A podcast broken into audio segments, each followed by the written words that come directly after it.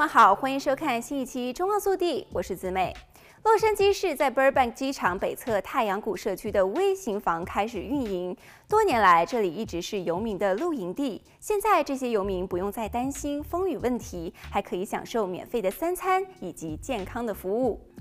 这个新型的社区名为 Brentford Village Tiny Homes，是洛杉矶市长凯伦·巴斯1.7万街头露宿者转移计划的一部分。该项目已经清理101高速公路好莱坞段和威尼斯社区的六个游民营地。从好莱坞高速公路向北行驶，会看到圣费尔南多谷的另外一个微型房社区。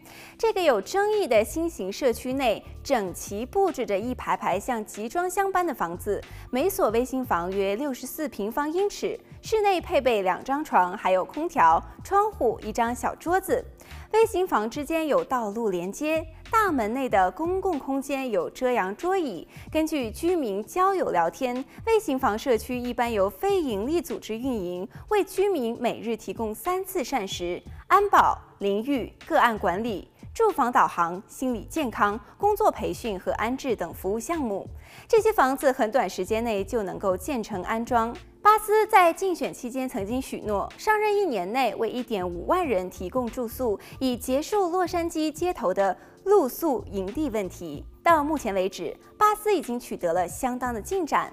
为了减少洛杉矶的游民，他还签署了行政令，发起了一个室内安全项目。根据该计划，洛市将帮助游民居住条件最差、聚集最多的地方解决住宿问题。属于洛杉矶都会区的另一城市长滩，也正在铺开微型房屋的建造计划。